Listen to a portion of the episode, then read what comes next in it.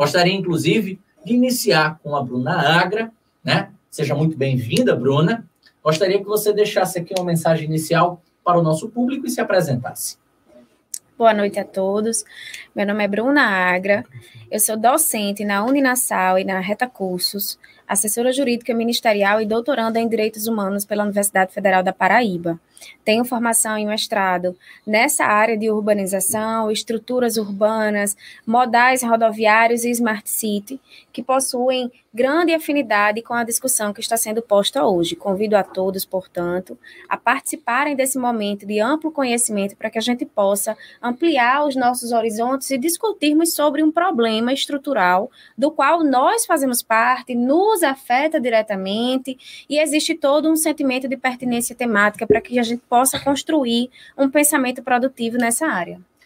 Muito obrigado, Bruna. Seja muito bem-vinda. É um grande prazer ter você mais uma vez em nosso podcast. E agora, apresentar o querido Jair Damasceno, nosso boa noite, presentes para o nosso público. Boa noite, pessoal, tudo bem? Me chamo Jair Damasceno, sou advogado, atuo na área de direito público já há mais ou menos 10 anos, certo?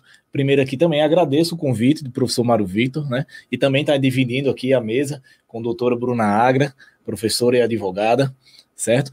É, ultimamente estou, né, durante um certo período de tempo, como secretária adjunto de Meio Ambiente e Urbanismo de Extremóis, é, juntando a habilidade de advogado e gestor público, né, na luta é, diária é, em busca da solução social, né, trazendo um, bem, um bem completo para todos que vivem né, o dia a dia nesse meio ambiente urbano.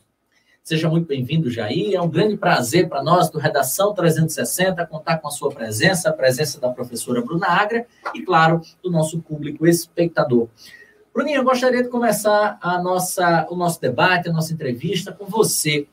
Hoje, né, você desenvolve um trabalho de pesquisa na, na academia acerca da urbanidade e do direito, né, a questão dos direitos dos cidadãos como um todo, principalmente dos cidadãos no meio urbano. O que te fez se aproximar deste tema, Bruna, especialmente, e por que a urbanização é tão importante para ser conhecida, estudada, vivida? Bom, Mário, veja, eu acho que primeiro a minha formação jurídica ela é uma formação muito ampla.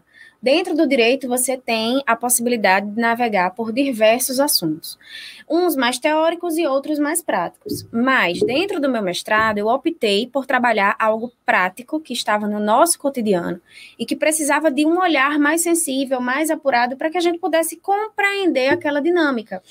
Muitas vezes se compara o nosso país a outros em situação análoga ou em algumas outras ocasiões nem tão semelhantes assim, a gente se questiona por que, que nós não somos, por exemplo, como é, é, países europeus, por que, que nós não somos como os americanos. Mas é muito fácil a gente estabelecer comparações de maneira é, coloquial, quando na verdade a gente não se coloca enquanto protagonista das discussões. Então, por que não conhecer a nossa estrutura urbana, como ela foi estruturada, por que, que houve um atraso no processo de urbanização, por que, que ele foi desordenado, quais os fatores que levaram a todos esse, todo esse contexto. A partir dessa, dessa reflexão, e aí algo muito pessoal, eu comecei a aliar essa discussão mais histórica a algo que acontecia na atualidade. O que é a atualidade hoje? É o nosso sentimento, muitas vezes, de inferioridade, se colocando em relação a outras nações que são desenvolvidas, que possuem estrutura urba estruturas urbanas mais bem projetadas, que dão, portanto, o mais essencial que a gente busca hoje: qualidade de vida. E então, o que é que esses outros países estão fazendo que nós estamos aquém? Né? Dentro dessa perspectiva, a gente não pode deixar de falar das cidades inteligentes, também denominadas de smart cities. Né? Existe um pensamento é, estrutural brasileiro, e aí também por parte de alguns empreendedores na área, que querem tornar as nossas cidades como projetos pilotos dessa proposta de cidades inteligentes, onde você tem uma estrutura de tecnologia, onde você tem um emprego de ponta, você tem a governança de dados, você tem toda uma gestão pública voltada para essa área. E é um pequeno passo de cada vez que a gente vai estruturando, a gente vai analisando. Então, eu acho que postas essas considerações, eu consigo dizer para você que o meu interesse vem principalmente dentro de um sentimento de pertencimento da coletividade. Bruna, eu gostaria de interromper a sua, a sua fala para trazer essencialmente aquilo que o nosso estudante está aqui para fazer, né? Aquelas suas devidas anotações.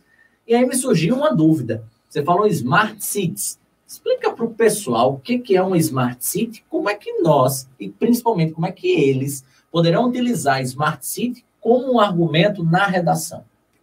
Então, pessoal, a Smart City é uma cidade inteligente, é uma cidade que ela foi pensada, é uma cidade que ela tem uma estrutura urbana acessível. Se nós temos uma população, por exemplo, de 10 mil habitantes dentro de Natal, hipoteticamente falando, eu preciso pensar em uma cidade que dê a todas essas 10 mil pessoas saúde, educação, moradia, lazer, que elas possam se locomover dentro de um tempo determinado. Então, a cidade inteligente, ela possui essa denominação porque ela é aquilo que a gente busca, ela é aquilo que a gente almeja. E como é que a gente pode inseri-la dentro de um contexto de redação? Veja, é muito comum a gente escrever, olha, nós queremos uma cidade onde a mobilidade urbana ela seja flexível, ela aconteça de maneira veloz, ela seja inclusiva, transportes públicos que sejam adaptados e com mais qualidade. OK, mas esse é o argumento comum. Esse é o argumento que todos os candidatos que fazem processos seletivos com redação, eles vão dizer. E o destaque está em você dizer, olha, em que pese reconhecer que existem as dificuldades naturais do nosso sistema saturado de urbanização, a gente pode chegar além, como, por exemplo, o desenvolvimento de Smart City. Nós podemos ter gestores públicos que pensam além, que vão importar, que vão trazer essa ideia de outras localidades para nossa melhoria, para nossa população. E como é, Bruna, o que é que eu preciso para fazer um Smart City? Eu preciso de tecnologia, eu preciso de uma governança. O que é governança? É uma gestão pública eficiente, de maneira simples, para o objetivo aqui mais, mais coloquial, é uma governança mais efetiva, né? Quando eu tenho uma gestão pública de qualidade. E ainda quando eu posso manipular dados. Então, eu tenho aquela maquininha na parada que vai dizer em quantos minutos o ônibus passa. Eu tenho um aplicativo que me diz a quantidade de tempo que eu vou demandar até chegar no meu destino final. Eu tenho semáforos inteligentes que eles são programados na hora, a depender do fluxo do, do transporte. Então, é a partir daí que vocês podem não só criticar o momento que a gente vive, e não porque a crítica não seja bem-vinda, ela é, mas como um cidadão includente, preocupado socialmente, você vai além e traz uma solução. Eu acho que essa é uma coisa viável da gente refletir nesse âmbito mais argumentativo. Perfeito. É, no meu devaneio aqui é quase a Belle Époque do século XXI, né? A gente está importando, né? Naquela época, século XIX, século XX, aqui no Brasil, a gente importava poste, né? A gente importava asfalto, a gente importava tecnologias que hoje são coisas que estão desde o nosso nascimento. Parece que o mundo surgiu já com aquilo, Sim. né? Então, eu fico me imaginando como essa geração que está surgindo em meio a essas smart cities, o quanto que seria difícil fazer esse exercício de voltar para o passado, né?